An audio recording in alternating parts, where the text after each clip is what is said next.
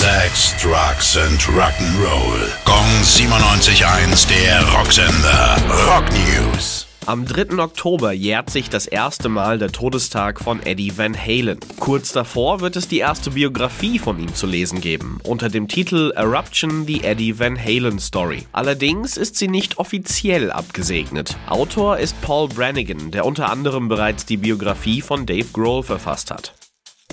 KK's Priest haben mit Brothers of the Road eine neue Single ihres anstehenden Albums veröffentlicht.